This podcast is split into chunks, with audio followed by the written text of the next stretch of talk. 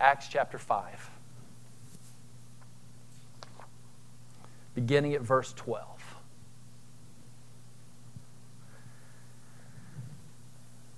Now, many signs and wonders were done regularly among the people by the hands of the apostles, and they were all together in Solomon's portico. None of the rest dared join them, but the people held them in high esteem, and more than ever, believers were added to the Lord, multitudes of both men and women, so that they even carried out the sick into the streets and laid them on cots and mats, that as Peter came by, at least his shadow might fall on some of them. The people also gathered from the towns around Jerusalem, bringing the sick and those afflicted with unclean spirits, and they were all healed. But the high priest rose up, and those who were with him, that is, the party of the Sadducees, and filled with jealousy, they arrested the apostles and put them in public prison. But during the night, an angel of the Lord opened the prison doors and brought them out and said, Go and stand in the temple and speak to the people all the words of this life. When they heard this, they entered the temple at daybreak and began to teach. Now, when the high priest came and those who were with him, they called together the council, all the senate of the people of Israel, and sent to the prison to have them brought. But when the officers came, they could not find them in the prison. So they returned and reported, We found the prison securely locked, and the guards standing at the doors, but when we opened them, we found no one inside. Now, when the captain of the temple and the chief priests heard these words, they were greatly perplexed and about them, wondering what this would come to. And someone came and told them, Look, the men who you put in prison are standing in the temple and teaching the people. Then the captain with the officers went and brought them, but not by force, for they were afraid of being stoned by the people. And when they had brought them, they set them before the council, and the high priest questioned them, saying, We strictly charged you not to teach in this name. Yet here you have filled Jerusalem with your teaching, and you intend to bring this man's blood upon us. But Peter and the apostles answered, We must obey God rather than men. He continued, the God of our fathers raised Jesus, whom you killed by hanging him on the tree. God exalted him at his right hand as leader or prince and savior to give repentance to Israel and forgiveness of sins. And we are witnesses to these things. And so too is the Holy Spirit, whom God has given to those who obey him. When they heard this, they were enraged and wanted to kill them. But a Pharisee in the council named Gamaliel, a teacher of the law held in honor by all the people, stood up and gave orders to put the men outside for a little while. And he said to them, Men of Israel, take care what you are to do, what you are about to do to these men. In the present case, I tell you, keep away from these men and let them alone. For if this plan or undertaking is of man, it will fail. But if this plan or undertaking is of God, you will not be able to overthrow them. You might even be found opposing God. So they took his advice. And when they had called in the apostles, they beat them and charged them not to speak in the name of Jesus and then let them go. But look at this. Then they left the presence of the council rejoicing. Rejoicing that they were counted worthy to suffer dishonor for the name. And every day in the temple and from house to house, they did not cease teaching and preaching that the Christ is Jesus. The first Archbishop of Canterbury was Thomas Cranmer. He was a man who was educated, educated at Cambridge, raised in a pretty upper middle class family of sorts. He was a man who loved to quietly study the Bible in his own study. But he rose through the ranks, he was ordained, he became a famous preacher. And at first, he was kindly toward the Roman Catholic majority opinion in England at that day. But as things started changing, he started hearing of what Luther was going, doing in Germany, and at first he was very offended by that, that man who had caused schism in the church. But as he studied more and more, he became kindly to the reformed way of understanding the scriptures. He was a man who finally stood and said, I am going to preach. I am a Protestant. And he preached the gospel as he saw the scriptures taught him to preach. He was one who said, I will obey God rather than man. Well, at first it was easy for him because he had Roman Catholic kings on the throne. I mean, he had Protestant kings on the throne. But then came Mary. And it was quite contrary. As she started putting people to death, he was arrested, defrocked, and thrown into prison. While he was there, he stumbled, he faltered. And upon the promise of his release, he signed six recantations of what he had said, where he renounced the faith that he believed was taught in the Bible and went back to that that was presented by his former Roman Catholic priests and popes. After he recanted, after he signed the form, he got ready to be released, and Mary said, I'm not going to release you. You've done such a disservice to your God and to your country. You will be burned at the stake. He went out there, and as he was being tied, they allowed him to address the crowd. And there he preached the sermon of his life as he begged the Lord to forgive him for his recantations he publicly attested to the doctrine as found in the scriptures that salvation is by grace alone, through faith alone, not of works in any way. And as they lit the flames, the hand that he first used to dishonor the faith and sign the recantations, he placed it in the fire as it would be burned or punished first, as that would be first rid of him because that was what had caused him to stumble. What happened to this man? He faltered, but God strengthened him. And in the end, he persevered because he was preserved. And God's kingdom kept going on. This is the story of John Mark, who went out with Paul and Peter and stumbled and then was brought back again to ministry. This is the story of Peter he stumbled, and now here, watch how he stands. I hope this is the story of Joe Franks, and I have every intention on it being so. For the same Lord that caused those men to stand is the same one that can take a cowardice fellow who is a massager of people, who likes to make everyone happy in the room all the time, and thinks that if I'm just nice enough, I can court the world to come to Jesus. I have a tendency to stumble in times of temptation and in times of testing. And if it goes bad in America, will I stand? How about you? If it goes bad in our country, will you stand? I think you will. I think I will. Because this is what Jesus does. Let's look at the text together and just walk through it quickly, and then I have four final thoughts at the end. First, Jesus is making his name great. That's what he does. We boast of Jesus, he boasts of Jesus. He lived, he died, he ascended, he sent his Holy Spirit, and he's been pouring out his Holy Spirit on his men. They're going throughout Jerusalem and they are teaching, they are preaching, they are healing, they are exercising, and more than ever, it says, People are coming from Jerusalem and the surrounding areas to know about Jesus Christ. He's making his name great because that's what he does. He continues to do so today. But in making his name great, he is angering some.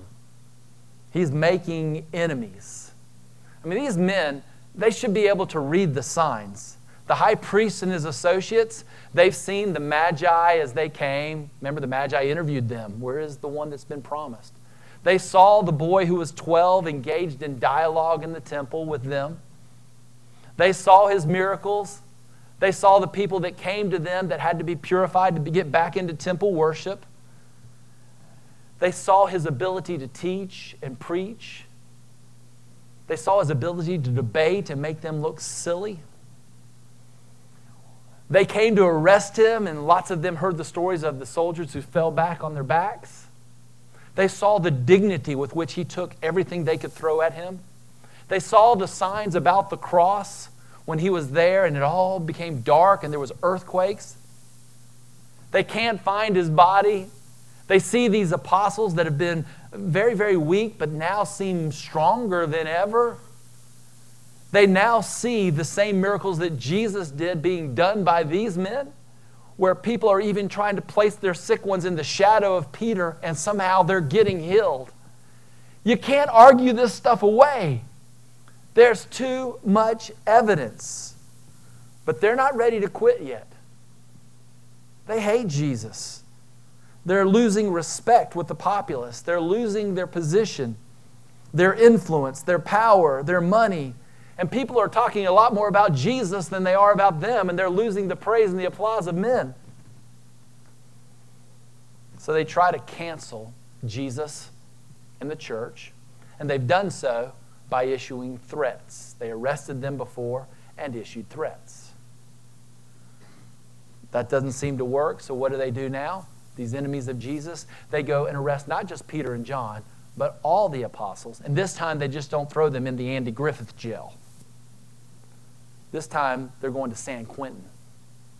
They're throwing them in a different jail. The word is different, and it refers to that where criminals are housed, where it's very, very dangerous they're amping it up a bit. Before there were two arrested, now there's 12. Before it was the little nice jail, now it is the not so nice prison. And these men have a hatred for the apostles. And they go to bed. The enemies of Jesus reason they have control of the situation.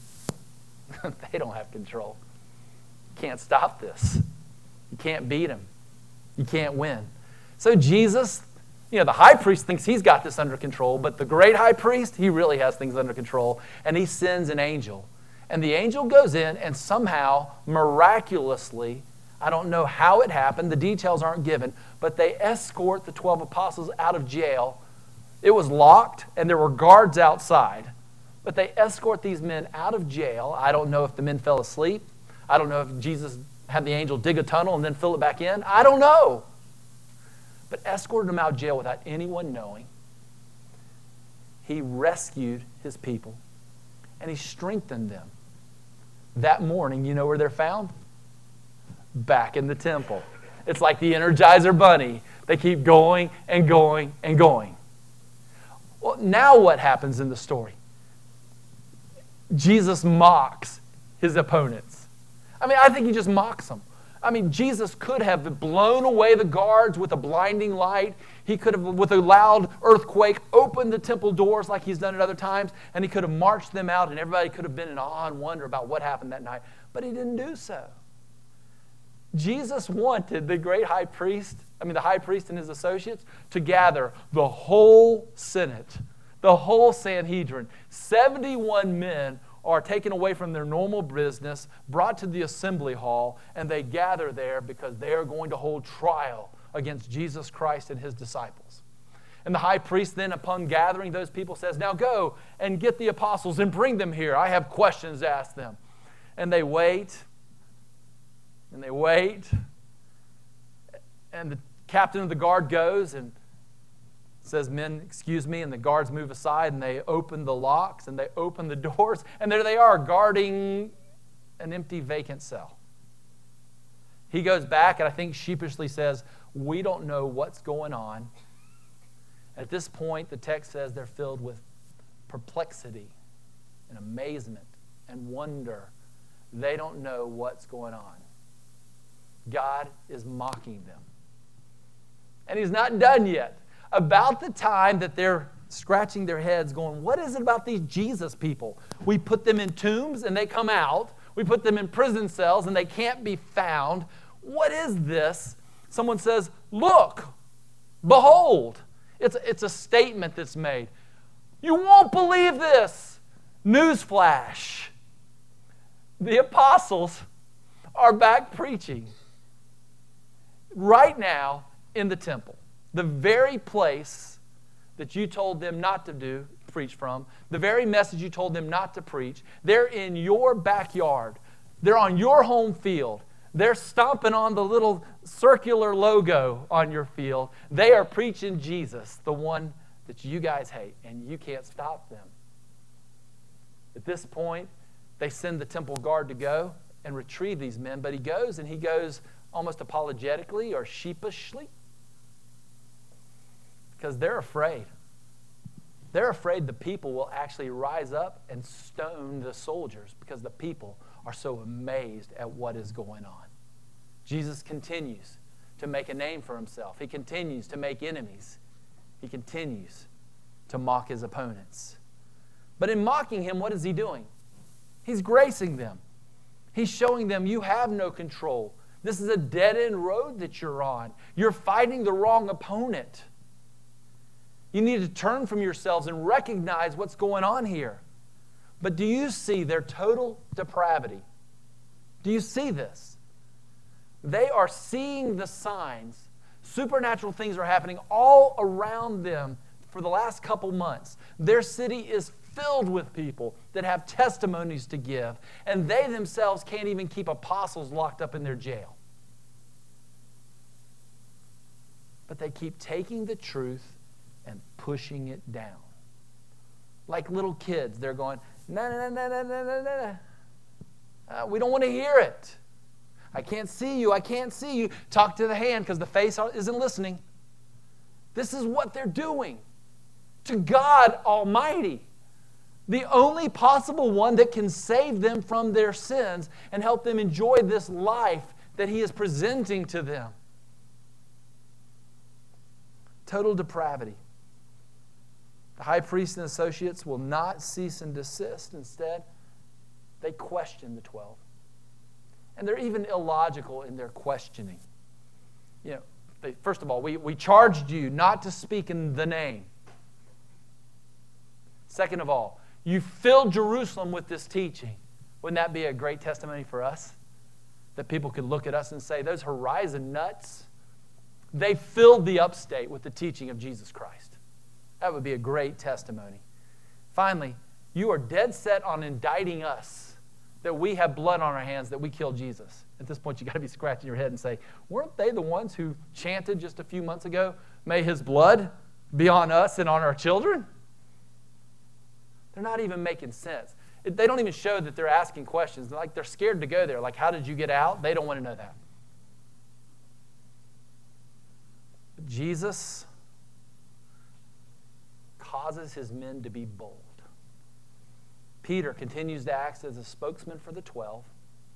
And we've seen this now as his boldness grows and grows and grows. And with great boldness, he looks and he says, in previous chapter, he has said, You judge, should we obey men rather than God? He doesn't say that here. He makes a proclamation. We must obey God rather than man. That has got to be our mantra here. As our country changes, as the pressure ramps up, as the peer pressure grows, as we look strangely odd to the rest of the world, we must obey God rather than man. It may not look wise to us, it may not look fun, but we must obey God rather than man. We must be like the Hebrew midwives who would not abort those babies, but saw them as people made in the image of God and helped the Israelite ladies birth their own children. We must be like Shadrach, Meshach, and Abednego who's not quite sure are we going in there like it's a tanning booth or are we going in there to die? We're not sure if God's going to save us, but it looks like we're going in the fiery furnace, eh, but we're going because we must obey God rather than man. This is what we must do. Martin Luther was famous for his statement Unless I'm convinced by Scripture and plain reason, I do not accept the authority of popes and councils, for they have contradicted each and every other conscience, and is, they have contradicted each other, and my conscience is held captive to the Word of God. I cannot and will not recant anything, for to go against conscience is neither right nor safe. Here I stand. I cannot do otherwise. God helps me as one man is standing against almost the world of politicians and clergymen. What boldness. We must obey God rather than man. And Peter, even right then, starts preaching to those who appear to have the power of life and death over him. Look how he preaches. It's our God, it's your God, it's the God of our fathers who raised Jesus up into ministry. the one you killed, he says it again, going boldly at them. You killed him by hanging him on a tree. You killed him in the accursed fashion mentioned by Moses in Deuteronomy. But our God exalted him to prince and savior our God is the one who now gives to you repentance and forgiveness of sins. Look at the boldness, but look at the love. He's not an irritant on purpose, he's just standing for God with love, reaching out even to his enemies, offering them the chance right there to come to Jesus who can forgive and restore. That's who we have to be tender people, kind people, hospitable people, bold people gracious people. They're not our enemies. We're their enemy. Let me say that again. They're not our enemies. We love them who hate us. But that won't stop us because Christ won't let us stop from being bold, from preaching, teaching, evangelizing, sharing, counseling, talking, texting, posting with grace for the hearer because we're not better than them. We were once those people who were going, na, na, na, na, na, na, na, na. And God unplugged our ears, softened our hearts, saved us from our total depravity, gave us the gift of repentance. And Peter's saying God's the one who can give you the gift of repentance as well. It's right here in the text. How do they respond to this? Look at verse 33. When they heard this, they were enraged and wanted to kill them.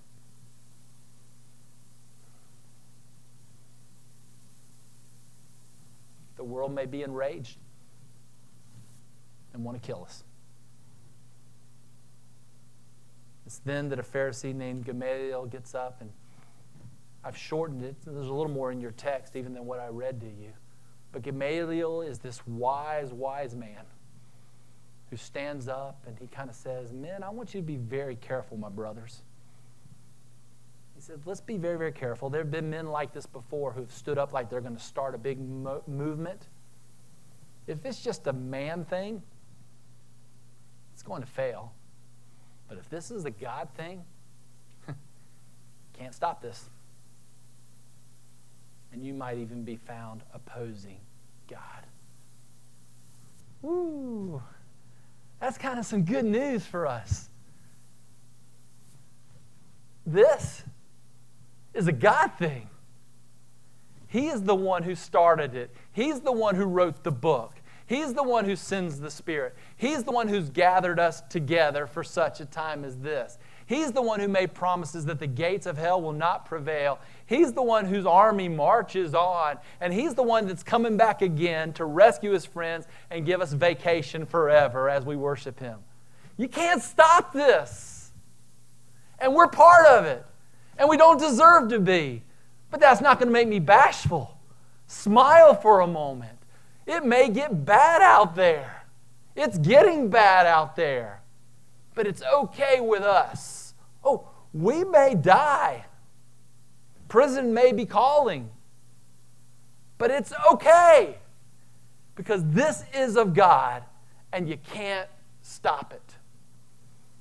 Well, the, the story ends at this point, this chapter ends with Gamaliel having so much pull that even though he's in the minority party, he sways the majority. And they take his advice, kind of. They're not so careful. Remember, they want to kill these men. So what do they do? They don't spank them. You just read over this real quick as you're going through Acts looking for the next cool story. And so they beat the men and let them go. Whoa, whoa, whoa. In Deuteronomy, A flogging is 40 lashes. 40. If I were to take someone up here and have a man take off his shirt and have him bend over like this, and if I were to take some belt of some sort, and if I were to hit one time under his chest so that it rips this part, and then two times on the back, one time on the chest, two times on the back, and do it 39 times because that's what they did. 39 times because they didn't want to transgress the law because they cared about Jesus or God, right? These men were all beaten, they were all flogged. Paul says he was flogged with 39 stripes five times. These men were beaten. And I can't even take peer pressure. What a punk. That's sad. These men were beaten. And I'm scared about tickling ears and getting applause and pats on the back from you guys. These men were beaten. And then they walked away rejoicing. I, I, I don't get that. I mean, I do get it, but I don't get it. Rejoicing that they had suffered for the name. And so, four questions just for you to chew on. You might want to write these down or think about them. Number one, what are we to expect? Not four questions, four statements. We are to expect spiritual dullness. This is the verdict. Light has come into the world, but men love darkness instead of light because their deeds were evil. As we try to share the gospel, just expect people to say no to you like you're a vacuum cleaner salesman at 7:30 of night in a gated community. They don't want to see you and they don't want to take your phone calls. Because the God of this world has blinded them and men are totally depraved without help. Just expect dullness. James Kennedy used to use the illustration of God outside knocking on the door. I'm knocking on the door. Won't you open the door and let me come in and sup with you, to use the King James language, commune with you? The only problem is people on the inside are blind, deaf, dumb, and hard hearted people. Expect spiritual dullness. Remember Pharaoh as he saw the signs of Moses, who threw down the staff, turned water into blood, picked up the staff that became a snake, put his hand in his chest and pulled it out, and it was leprous, put it back in, and it was clean. How many plagues does a man have to suffer and then run to Moses and say, Would you talk to your God before you finally believe that's God, this is his man, and I'm on the wrong side of this battle? But he never did so that even when there's a divine cloud of darkness separating his marching army from fleeing Israel, he still follows the cloud, and when it passes, sees that the seas are standing up on two, like two different walls. And what does the bright Pharaoh do? In his dullness, he runs across. That's our world. So don't hate them. That was us. Pity them and pray for them but expect dullness. Now, the Lord can do revival, but that's what the Lord does. We don't have that ability. So we should expect dullness from the world. Secondly, we should expect spiritual persecution. Hatred, threats, physical damage, physical, financial damage, Moses suffered as God's minister. David suffered as God's king. Elijah suffered as God's prophet. John the Baptist got separated from his head. Jesus was the kindest man you ever met. Was crucified. And so that has been the case with all the disciples around the world, except in America until now. Slander, social media cancellation, lunacy in governmental decrees and actions, having our children re educated if we allow that, jobs lost, promotions passed by, lawsuits coming, God's money spent to defend ourselves, and jail, maybe even death. I would anticipate it's on its way to some degree unless God does another odd thing in the United States of America, which, by the way, God, I would like a lot. I'm not hunting or trying to be a martyr, but it's coming. And I think we should expect it and not put our heads in the sand and think that if we just throw a little bit more prayers and some money towards politicians that all of this is going to go away it looks like a trajectory is going in a direction. And we're going to be given the command and the opportunity to be flogged or whatever and rejoice. Thirdly, we are to expect, though, in the persecution, spiritual support. God will give us strength to obey man, God rather than man. That comes from God. I think He will buoy us up. He will strengthen us. He will be our motivational coach from the inside. And God will give us strength to be rescued. He does this quite often in Acts. And I wonder why He didn't do it with Stephen, but He does do it with Peter several times until He's done with Peter. And God will do that as well. We will be able to give praise and testimony for how the wicked came after us and that they were stymied by the power of God and God will give us strength in suffering.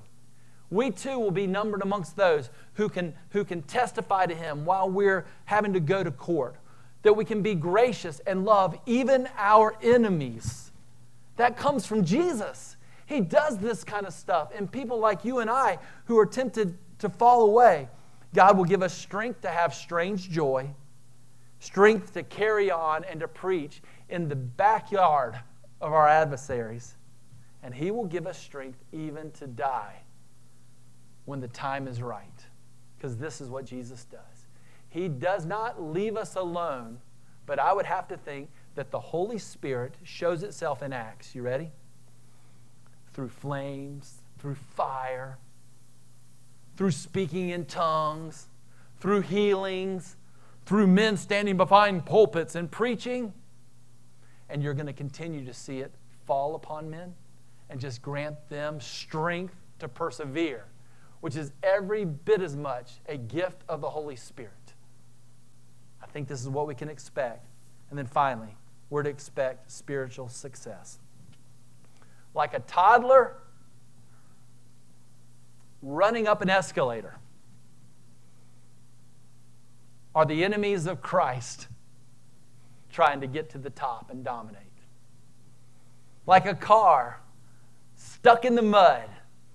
Those RPMs are going higher and higher, and it's getting deeper and deeper, and it's going nowhere. Is the kingdom of Satan.